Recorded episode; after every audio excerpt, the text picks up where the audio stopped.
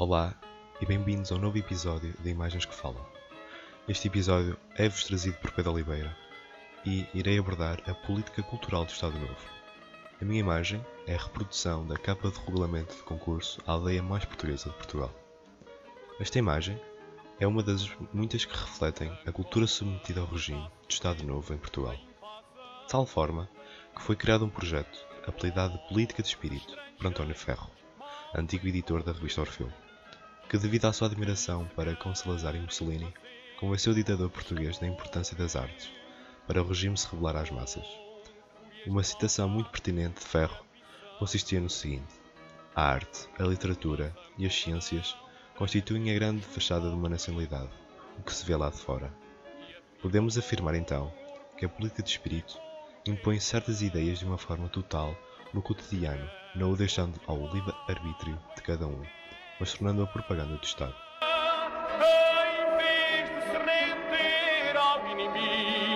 Essas ideias, assim como o projeto, foram marcadas pelo sebastianismo, o espiritualismo, o nacionalismo cultural, a fidelidade à vanguarda modernista, o folclore, promovendo uma série de ações, a criação do bailado português, a fundação de um teatro do povo, a valorização da arte popular, a fundação dos museus, a organização de exposições e promoção do turismo.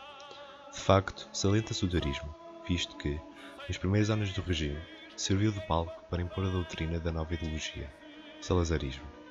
O regime insistia em valorizar e expor os elementos que alegadamente melhor demonstravam a verdadeira essência da nação, o que deveria sobretudo suceder por demonstrações de cultura popular e das evocações de uma imaculada e heroica história pátria.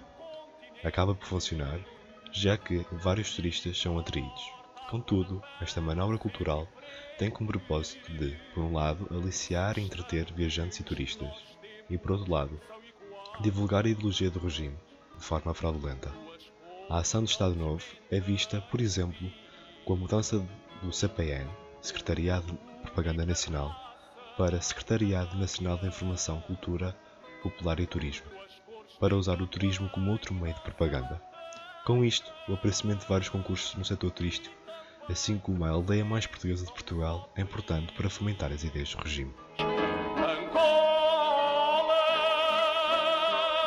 Contudo, estas manifestações culturais foram vistas com agrado pelos artistas, escritores e intelectuais de reconhecido mérito que colaboraram, pois ressentiram as evidentes limitações ideológicas e éticas, visto que o secretariado era um instrumento de propaganda do Estado Novo.